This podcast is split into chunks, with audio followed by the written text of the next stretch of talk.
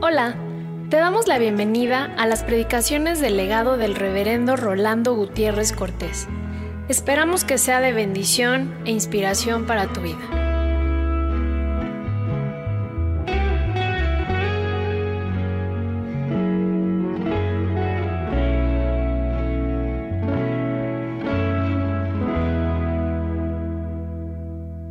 Salmo 130, un canto de vida y esperanza.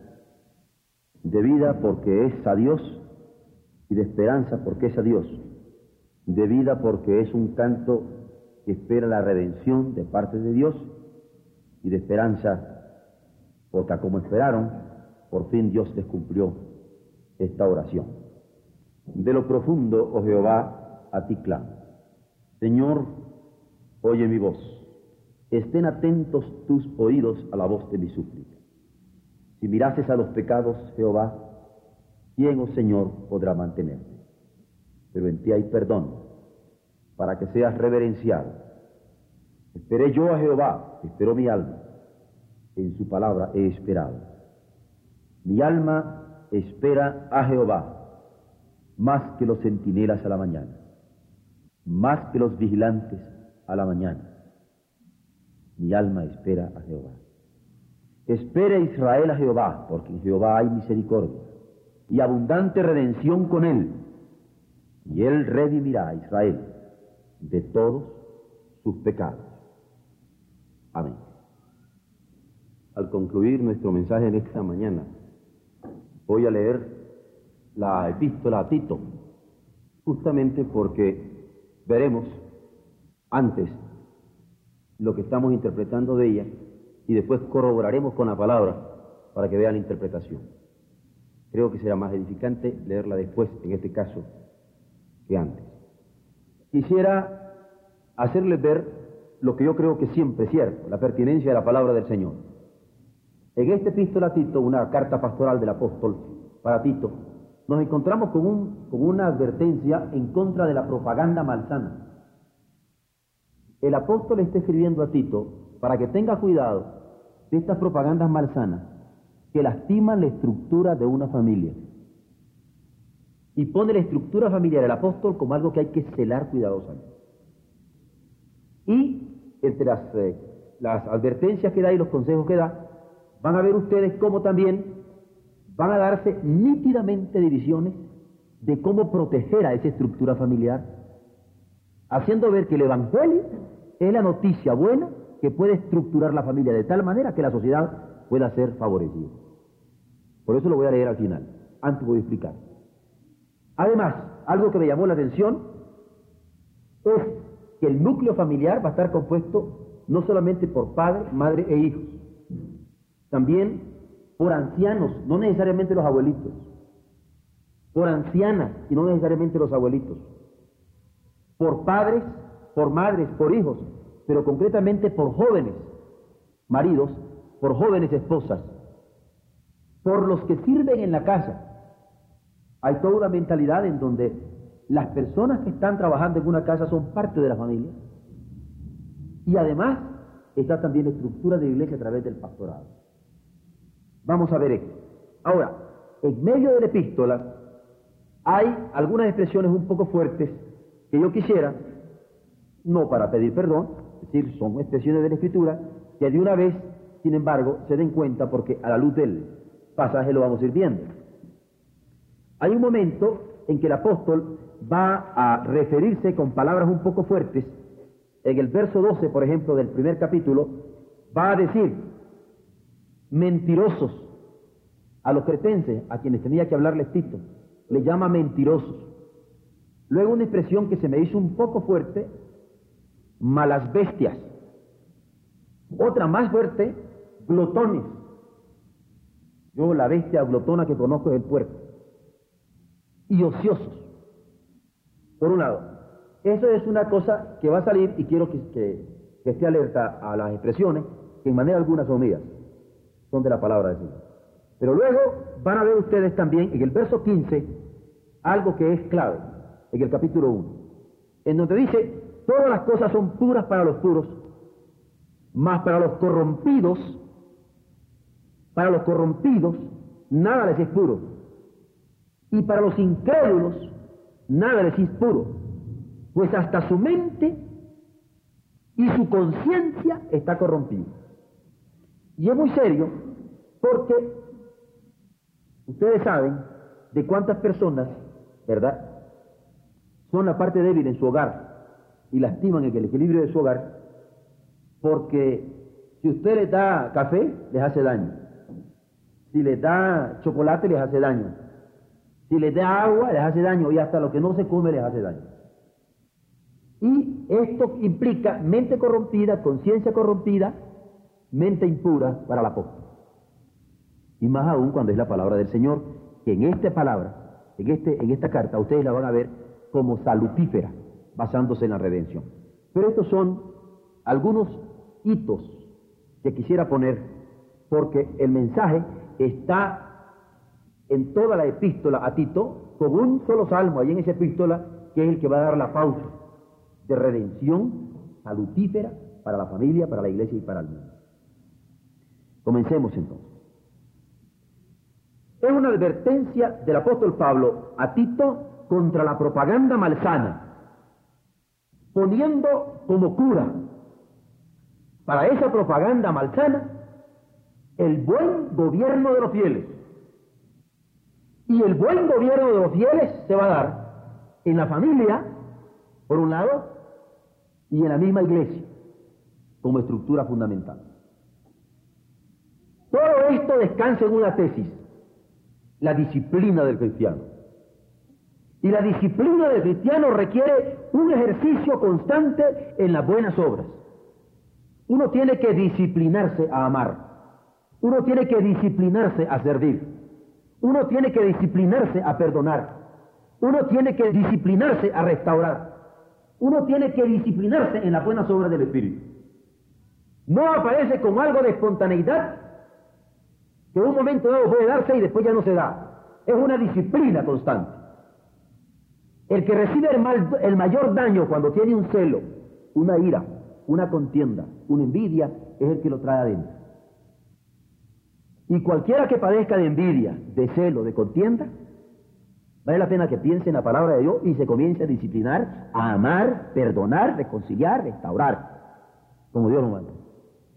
Esto implica, esto entraña a fondo ¿ah? la disciplina cristiana. Porque la disciplina del cristiano requiere un ejercicio constante en las buenas obras evitando cuestiones necias, chismarajos diríamos nosotros, evitando, eludiendo las cuestiones necias, evitando las contiendas legalistas, que yo tengo razón, que tú tienes razón, que me amparo a esto, que me amparo a otro, evitando contiendas legalistas. Recuerdo yo, como ejemplo muy claro, para que no se piense que la legalidad solamente esté en una ley formal, lo del hijo pródigo.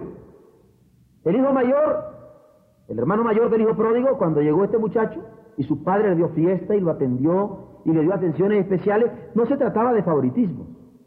Era muerto y ha revivido, se había perdido y es hallado. Poner anillos en sus manos y zapatos en sus pies y matar al mejor becerro. ¿Pero qué pasó? ¿Pero por qué a este y a mí no? Si yo siempre he estado aquí. Esta era una cuestión legalista. Él se creía protegido por un derecho adquirido. Estas contiendas legalistas, el cristiano debe disciplinarse a no tenerlas como niño malcriado. Además, sectarismos que se ocupan en debilitar la familia. El sectarismo, la secta, es el grupo que se cree en la verdad absoluta. Nosotros somos el mejor grupo. El otro es menos. Ese sectarismo ese grupismo sectario lastima y desequilibra la familia, la iglesia, la sociedad. Y la disciplina del cristiano va a estar alerta a no dividir la iglesia o escindir, dividir también la sociedad.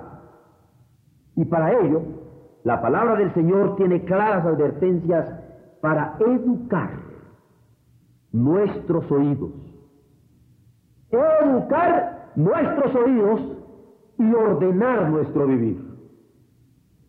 De tal manera que podamos enfrentar con valentía la lucha contra los embaucadores que quieren desequilibrarnos. Pero para los que tenemos el arma de la predicación de la sana doctrina, le dice el apóstol a Tito, que con objetivos definidos al núcleo de la familia, tiene también demandas definidas al discipulado que como cristianos cada uno tenemos revelado por la palabra del Señor. Si en algún lugar se hace hincapié sobre la correspondencia que hay entre una santa estructura del hogar y una sana estructura de la iglesia, es en esta carta pastoral del apóstol Pablo a Tito, en donde en medio de algunos problemas de propagandas malsanas le recomienda el cultivo de cada uno de los elementos del núcleo familiar. Porque el buen gobierno de los fieles es en el hogar y en la iglesia. En cuanto al despastor, el hogar del pastor es demanda ineludible. Donde nosotros mostramos nuestro amor cristiano es en el seno del hogar. En donde nosotros mostramos nuestro amor cristiano es en el seno de la iglesia. Y en esto, muy particularmente, este es el hogar del pastor. Y esta es la advertencia que el apóstol le da a Tito, obispo, pastor, sobrevedor, en Creta. Hay necesidades como el hambre, necesidades primarias que hemos llamado. Hay necesidades como la sed, necesidades como la desnudez, necesidades como el vivir al intemperie, que tienen sus satisfactores correspondientes como el pan para saciar el hambre, como el agua para saciar la sed, como el vestido para cubrir la desnudez, o abrigarnos del frío, o la vivienda, o la vivienda para nosotros tener donde vivir con nuestros hijos. Y en todos ellos se puede sucumbir en el acto inhumano de la explotación del hambre. Dije del hambre, y aquí dice del hombre. Pero es que las dos cosas son esas escondederas de huevos, de leche, de maíz, hay que pensarlas muy bien. Porque, cuidado cuando estamos explotando al hombre en el hambre, más aún por ganancias deshonestas de su hambre, de su sed, de su desnudez y de su vivir al intemperie o instándole para que consuma más alimentos que el pan necesario, o instándolo para que consuma más bebida que el agua indispensable, o instándole para que consuma más vestidos que los que requiere, o más vivienda que la que necesita y aún más, como habladores de vanidades, habladores de vanidades, provocadores a vanidades. Y engañadores apelando a carnalidades como el prestigio, la fama, la comodidad, la aceptación social e incluso la opulencia. Ven ustedes las publicidades en la radio y en la televisión. No le venden el cigarrillo, no le venden el licor, no le venden la casa. Fume fino, fume fama. Lo que venden es el prestigio, un buen brandy es el que lo puede usted meter con las otras gentes. Lo que le están vendiendo es la aceptación social. O vive en tal lugar residencial, porque de lo contrario usted no es nadie. La opulencia, ¡ojo! Porque ya no solo se trata de explotar el hambre, la sed, la desnudez o el desabrigo, sino que hay un momento en que se está apelando la carnalidad de los hombres, que somos inclinados a la fatuidad. De este modo, tanto las necesidades, los intereses y los satisfactores que se ofrecen son manipulados como imágenes de valor para las que se apela a actitudes y elementos de conocimiento tratando de anular la capacidad crítica y sobre todo valorativa del hombre. Es por eso que la palabra del Señor tiene órdenes precisas para resistir la propaganda malsana que entre comillas, porque lo dice la Biblia, trastorna casas enteras. Miren ustedes, cuando le están atiborrando a una pobre hermana en su casa a través de las telenovelas, que le pide a su marido algo que él no puede darle, trastorna casas enteras. Cuando le están atiborrando a los maridos propagandas a través de provocaciones sexuales que acaban por hacernos sucumbir en ello, trastorna casas enteras. Cuando a través de estos medios en nuestros hogares sin elementos críticos ni valorativos espirituales ni morales, se está manipulando el sentimiento de nuestros hijos, se trastorna las casas enteras. Voy a leer la Biblia al concluir este sermón para que ustedes con una mente de hoy se den cuenta de lo que es la palabra de Dios para nosotros. Es por eso que la palabra del Señor tiene órdenes precisas para resistir la propaganda malsana que trastorna casas enteras, para estructurar de tal manera la iglesia que puedan gozarse en los órdenes de la vida, como lo son la familia, sus convivios comunitarios y el trabajo, pero con pureza de fe. En la carta de Pablo a Tito, este planteamiento es tan claro que incluye desde la selección de los pastores, Tito 1 del 5 al 9, hasta la descripción de los elementos de lucha contra los falsos maestros, Tito 1 del 10 al 16, de la predicación de la sana doctrina, Tito 2 del 1 al 10, y sobre todo del contenido en que debe fundamentarse la sana predicación, Tito 2 del 11 al 15, en la demanda del discipulado. Final de la epístola. Toda la epístola está estructurada para esto. Pareciera fuera de lugar que para una propaganda malsana hay que tener bien puesta la cabeza en la selección del pastor. En la selección del pastor. Porque cuando usted escoge un pastor y está bajo el auspicio de un pastorado determinado, es, sinceramente, para estar bajo el abrigo de su autoridad pastoral. Usted comienza a destruir la autoridad pastoral en sus hijos y yo no respondo de nada. Comienza a destruirle en usted mismo y yo no respondo de nada. Lo primero, lo primero que pone la epístola es esta gran gravedad, la selección del pastor. Ahora, esto es tremenda responsabilidad para un pastor. Y es ineludible. Pero miren ustedes, y lo voy a leer después para corroborarlo. La selección de los pastores, que es lo que le está pidiendo a Tito, el apóstol Pablo, para que pueda poner las cosas en orden. La selección de los pastores es de cuidado primordial para ordenar las confusiones que provocan los mentirosos, que como los cretenses son malas bestias, son glotones y son ociosos. Se aprovechan del pobre, del ignorante, del que no sabe las estratagemas de la vida comercial. Y a estos hay que reprenderlos duramente, dice la palabra, para constituir a la vez colaboradores en estos pastores, a seleccionarlos bien y idóneos, que estén en todas partes para que cumplan con este ministerio de orientación, para celar que sean irreprensibles, que no tengan cola que les pisen, sino siendo no solo maridos de una sola mujer. Este es muy fuerte por lo que sigue.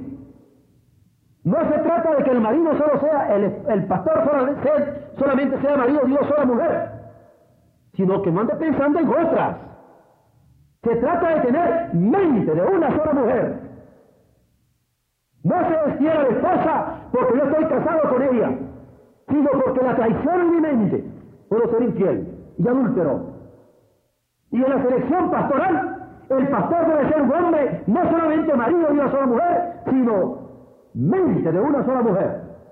Este es el mensaje de la Escritura en cuanto a la selección de los pastores para Tito, de parte del apóstol Pablo, inspirado por el Espíritu Santo. De modo que sean irreprensibles. No andar ahí, ay, qué pastorcito, que a leer el que se tiene. No, señores. El pastor no puede ser coqueto. Viene con mente de una mujer. Es lo que dice la palabra. sus hijos. No es asunto bueno, nosotros escogemos el pastor, pero la esposa no nos importa y los hijos mucho menos. Nacará las conchas. Sus hijos del pastor, sus hijos, tienen que ser fieles creyentes. ¿Y qué significa?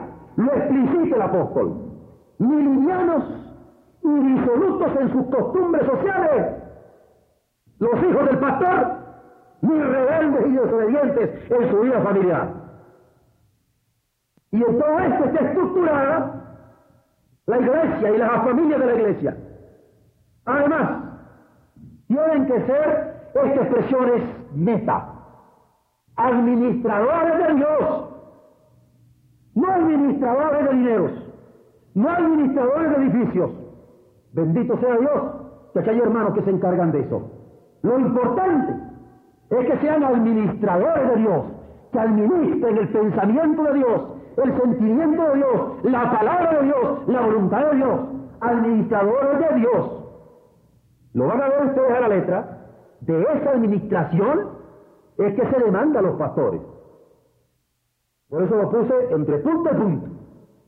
Luego, ni soberbios, los pastores no pueden ser soberbios, ni iracundos, ni dados al vino, ni tendencieros, ni codiciosos de ganancias deshonestas. Pero ciertamente hospitalarios, amantes de lo bueno. Desde las buenas flores hasta la buena música, hasta el buen canto, hasta las buenas cosas. Amantes de lo bueno. Modestos, justos, santos, continentes, que implica ser dueños de sí mismos. No víctimas de sus instintos. Guardadores de la palabra con fidelidad esto se requiere de los pastores para que sean ajustados a la doctrina, de tal manera que puedan exhortar sanamente con ella a los hermanos y arguir vehementemente con ella para convencer a los que contradicen. Interesante cosa que rompe la epístola con un retrato hablado del pastor y contra las propagandas malsanas, el buen gobierno de los fieles que comienza con seleccionar muy bien el pastor que se quiere. La lucha contra los falsos maestros. La primera táctica en una lucha es ubicar claramente al enemigo para conocer sus fuerzas y sus debilidades.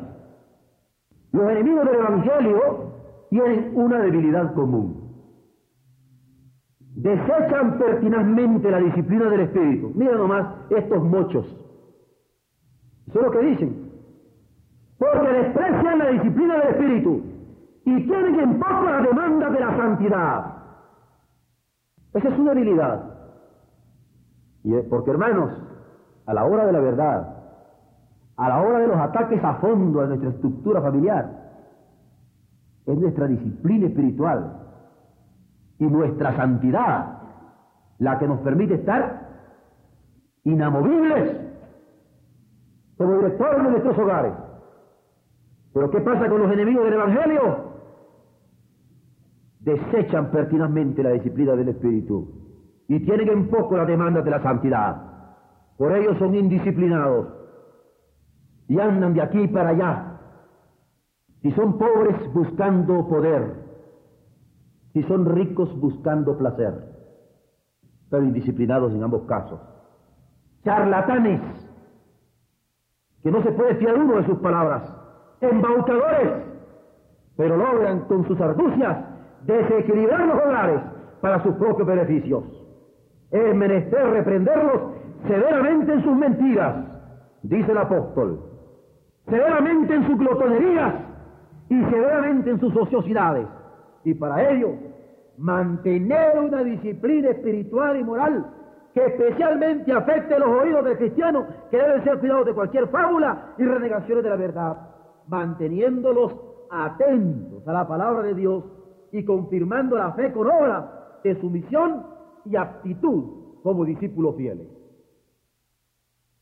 Los falsos maestros necesitan, para contrarrestarlos, cristianos verdaderos, sólidos y una sola pieza. contra las propagandas malsanas, entonces el buen gobierno de los fieles, con pastores bien seleccionados y como cristianos bien disciplinados. Bien disciplinados. La predicación. La predicación de la sana doctrina. Contra las propagandas malsanas. El buen gobierno de los fieles. A como necesita un pastor bien seleccionado y cristiano disciplinado, necesita una predicación sana. Que interprete, que diga, que anuncie la palabra de Dios y que se entre en ella. Veamos. Dice la palabra que nuestras armas, nuestras armas no son carnales, sino espirituales. Y por ello, los objetivos de su proclamación han de ser de equilibrio para las casas. La proclamación del Evangelio debe tener un objetivo en esta epístola y es el de equilibrar los hogares, calibrarlos, equilibrarlos, incorporarlos, no deformarlos y poner desproporcionadamente los elementos en cada hogar. No, equilibrar las casas y construir las familias. Ellos incluyen los ancianos en primer lugar, las ancianas en segundo lugar, las jóvenes casadas en tercer lugar, los jóvenes casados en cuarto lugar, el predicador mismo en quinto lugar y los siervos que estuvieran entre ellos. Todos estos elementos están incluidos en el objetivo de la predicación sana. No hay que descuidar a las ancianas, hay que darles la palabra. Pero ¿cómo? Sí, hay que darles la palabra. Y mira, te voy a decir lo que les dice. A los ancianos, la sana doctrina les demanda sobriedad y gravedad. No es asunto de que, bueno, ya está viejito, va a ser impertinente. No, señores. El anciano tiene que ser discreto y sano en la fe. Ejercicio en el amor y en la paciencia. Los ancianos no están fuera de la demanda del cristianismo. Tienen que ser discretos. Los ancianos, sobrios y graves, sanos en su fe, ejercitándose en su amor y ejercitándose en la paciencia. Este es para los ancianos, hombres, masculinos, porque también hay para las ancianas. ¿Qué hay para las ancianas? A las ancianas se le demanda poner atención a su porte para que sea santo. A las ancianas se les demanda poner atención a su porte para que sea santo. Y es más, en cuanto a sus palabras, las palabras de la anciana que no calumnien. ¿Por qué? Porque una de las debilidades que puede tener una anciana es comenzar a calumniar. Además, y a su comportamiento para que no se tornen en esclavas del vino. Parece que a las ancianitas les gustaba echarse sus cositas. Yo voy a la Biblia. Esto es claro que el apóstol está hablando para ellas. Y sobre todo a una gran responsabilidad que tienen las ancianas de ser, la expresión es de Pablo, buenas maestras. Así, maestras de quiénes? Buenas maestras de las jóvenes esposas. Pero también es del contenido de la enseñanza. ¿Qué es lo que le van a enseñar las ancianas a las jóvenes esposas? De acuerdo a lo revelado en la Escritura que vamos a leer en breve. A estas deben instruir en dos verdades fundamentales.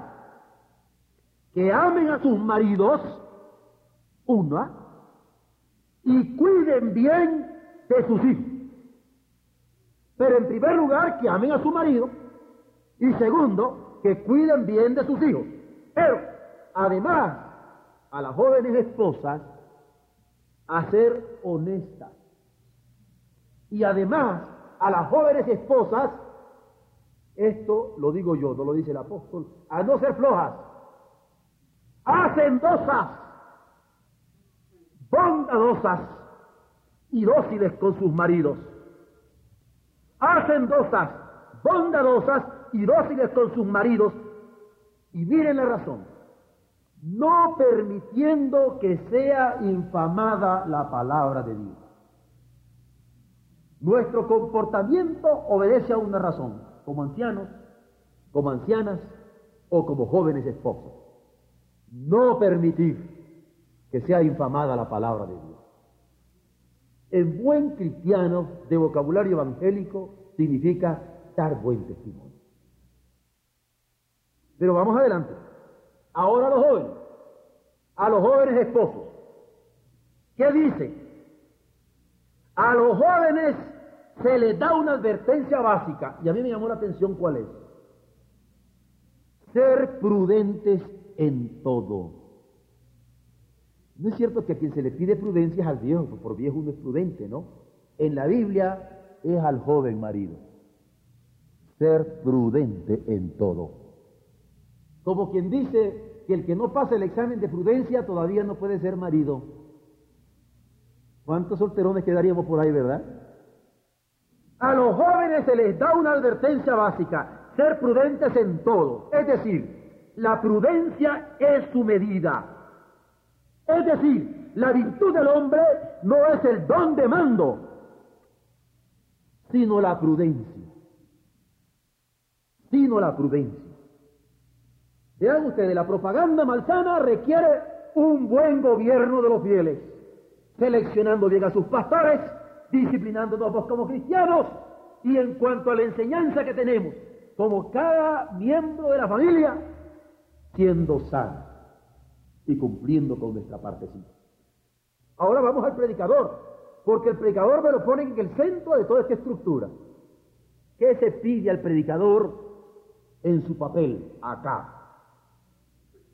Tiene que ser de sana doctrina, ejemplo de buenas obras e íntegro en su enseñanza. Con razón Pablo decía, a mí no me es molesto deciros las mismas cosas, cuando tenía que repetir algo. O por otro lado, cuando decía, no he rehusado daros todo el consejo de Dios. El Evangelio no se en una cápsula. Todo el consejo de Dios tiene que ser íntegro en su enseñanza, serio en su conducta y sano en su palabra, irreprensible en su vivir, de tal modo, otra vez, que los adversarios no tengan nada que reprochar de él. Se da por sentado que tiene adversarios, pero no le pueden reprochar nada. Ni en su comportamiento, ni en su palabra, ni en su carácter. A los siervos, las personas que trabajan en un hogar, las personas que son empleadas, Prácticamente todos, pero miren ustedes los siervos en el seno de la casa, lo que se les pide. Ser cumplidos, ser complacientes, no defraudadores y fieles en el encargo que tienen para hacer honor a la doctrina.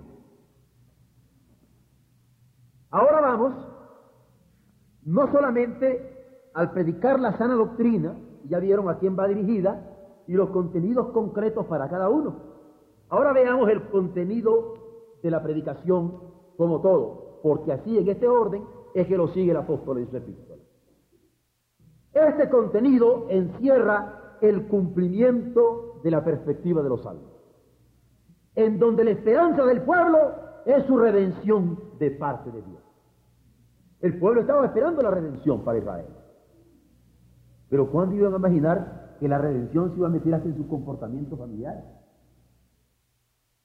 Pero es que hablar de la redención es hablar de una perspectiva concreta y directa que involucra nuestros comportamientos íntimos familiares.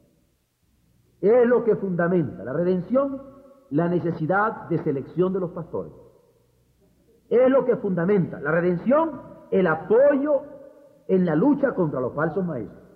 Es lo que fundamenta la redención, la seguridad de la predicación de la sana doctrina. Es en la redención que se manifiesta la gracia salutífera del Señor. Salutífera es que da salud. Saludable es que recibe. Salutífera es que da.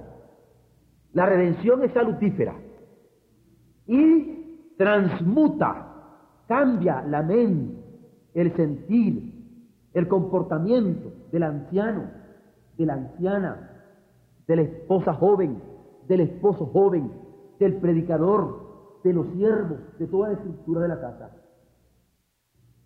Esa es la redención que se manifiesta esa gracia salutífera del Señor en que se enseña al cristiano a decir no a la impiedad, a decir no a los deseos del mundo, de tal manera que se puede decir sí a la vida sobria, decir sí a la vida justa, decir sí a la vida piadosa que aguarde en esperanza de la aparición de Jesús.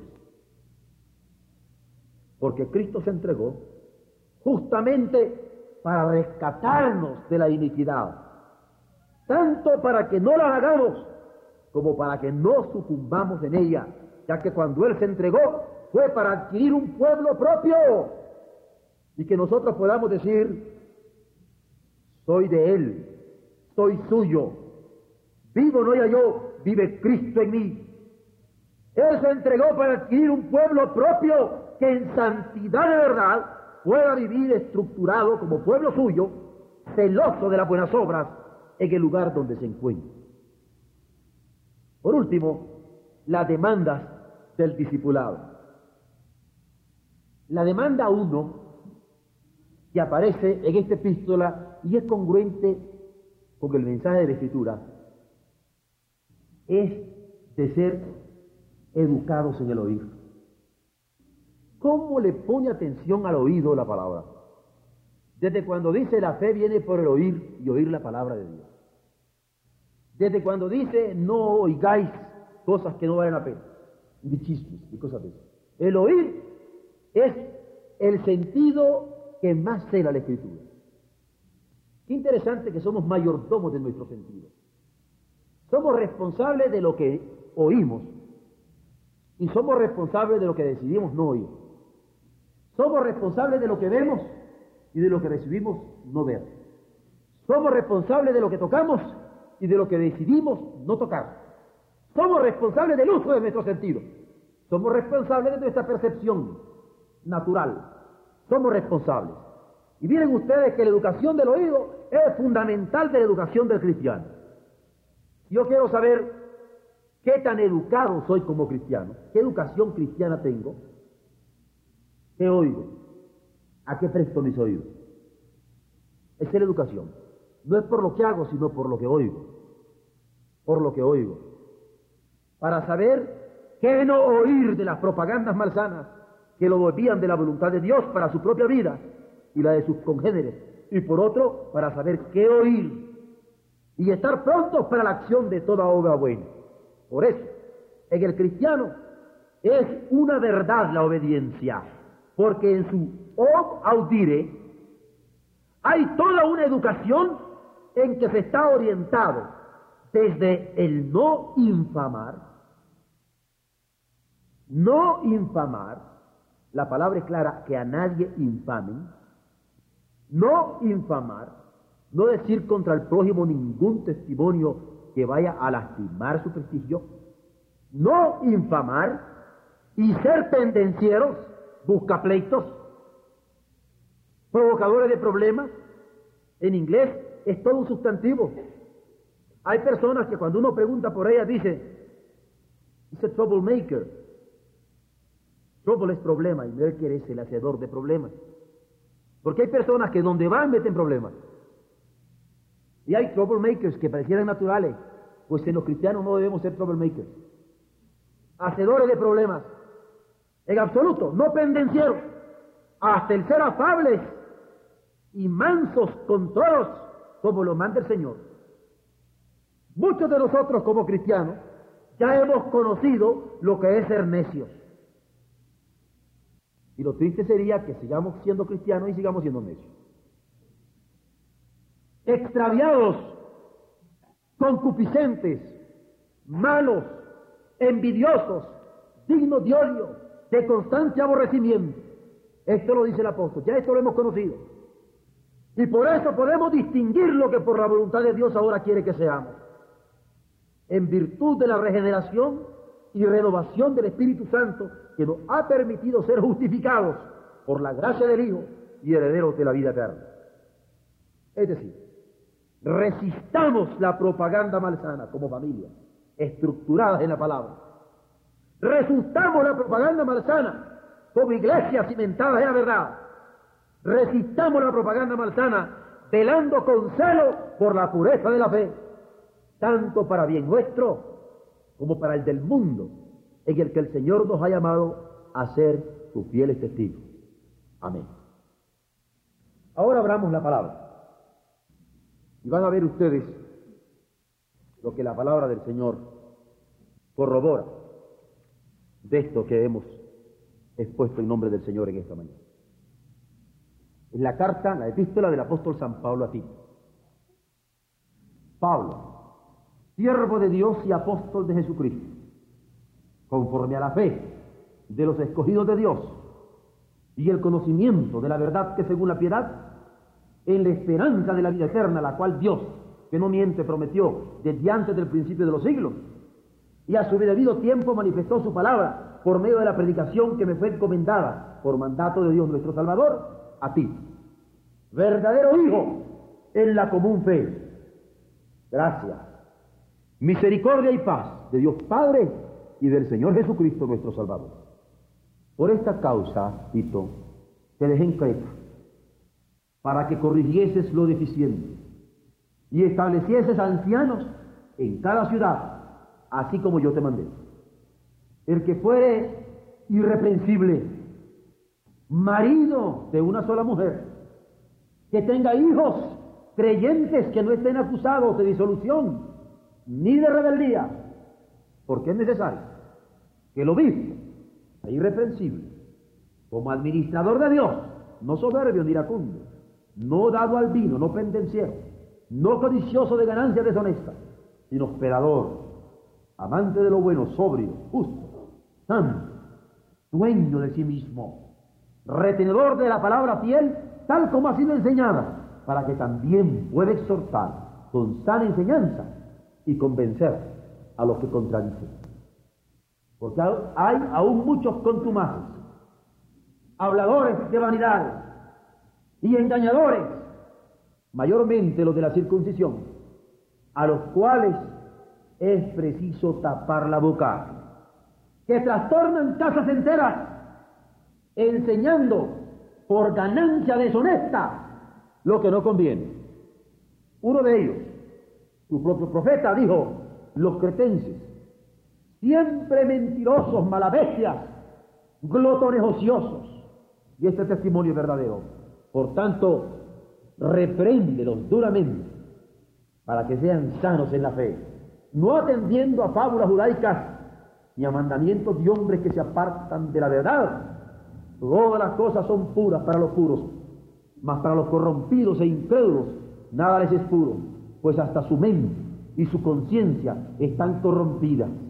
Profesan conocer a Dios, pero con los hechos lo niegan, siendo abominables y rebeldes, reprobados en cuanto a toda buena obra. Pero tú, habla lo que está de acuerdo con la sana doctrina. Que los ancianos sean sobrios, serios, prudentes, sanos en la fe, en el amor y en la paciencia.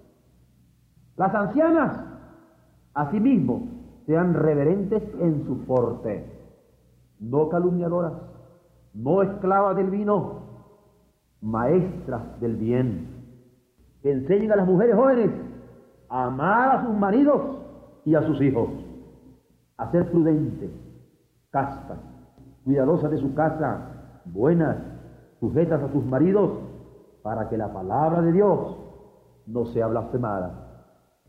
Exhorta a sí mismo a los jóvenes a que sean prudentes, presentándote tú en todo como ejemplo de buenas obras.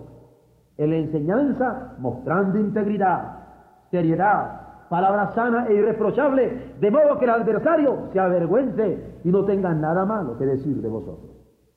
Exhorta a los siervos a que se sujeten a sus amos, que agraden en todo, que no sean respondones, no defraudando, sino mostrándose fieles en todo, para que en todo adornen la doctrina de Dios nuestro Salvador. Porque la gracia de Dios se ha manifestado para salvación a todos los hombres, enseñándonos que renunciando a la impiedad y a los deseos mundanos, vivamos en este siglo sobria, justa y piadosamente, aguardando la esperanza bienaventurada y la manifestación gloriosa de nuestro gran Dios y Salvador Jesucristo, quien se dio a sí mismo por nosotros para redimirnos de toda iniquidad y purificar para sí un pueblo propio, celoso de buenas obras. Esto habla y exhorta y reprende con toda autoridad. Nadie te menosprecie. Recuérdales que se sujeten a los gobernantes y autoridades, que obedezcan, que estén dispuestos a toda buena obra, que a nadie difamen, que no sean pendencieros, sino amables, mostrando toda mansedumbre para con todos los hombres, porque nosotros también éramos en otro tiempo insensatos, rebeldes, extraviados, esclavos de concupiscencias y deleites diversos, viviendo en malicia y envidia, aborrecibles y aborreciéndonos unos a otros. Pero cuando se manifestó la bondad de Dios nuestro Salvador y su amor para con los hombres, nos salvó, no por obra de justicia que nosotros hubiéramos hecho, sino por su misericordia, por el lavamiento de la regeneración y por la renovación en el Espíritu Santo, el cual derramó en nosotros abundantemente por Jesucristo nuestro Salvador, para que justificados por su gracia viviésemos a ser herederos conforme a la esperanza de la vida eterna. Palabra fiel es esta. Y en estas cosas quiero que insistas con firmeza para que los que creen en Dios procuren ocuparse en buenas obras. Estas cosas son buenas y útiles a los hombres, pero evita las cuestiones necias y genealogías y contenciones y discusiones acerca de la ley, porque son vanas y sin provecho.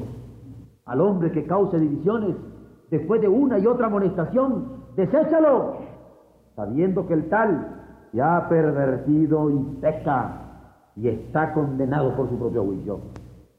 Cuando envíe a ti Artemas o a Tíquico, apresúrate a venir a mí en Nicópolis, porque allí he determinado pasar el invierno. A Cenas, intérprete de la ley, y a Apolos, encamínales con solicitud, de modo que nada les falte, y aprendan también los nuestros a ocuparse en buenas obras para los casos de necesidad, para que no sean sin fruto. Todos los que están conmigo te saludan. Saluda a los que nos aman en la fe. La gracia sea con todos vosotros. Amén.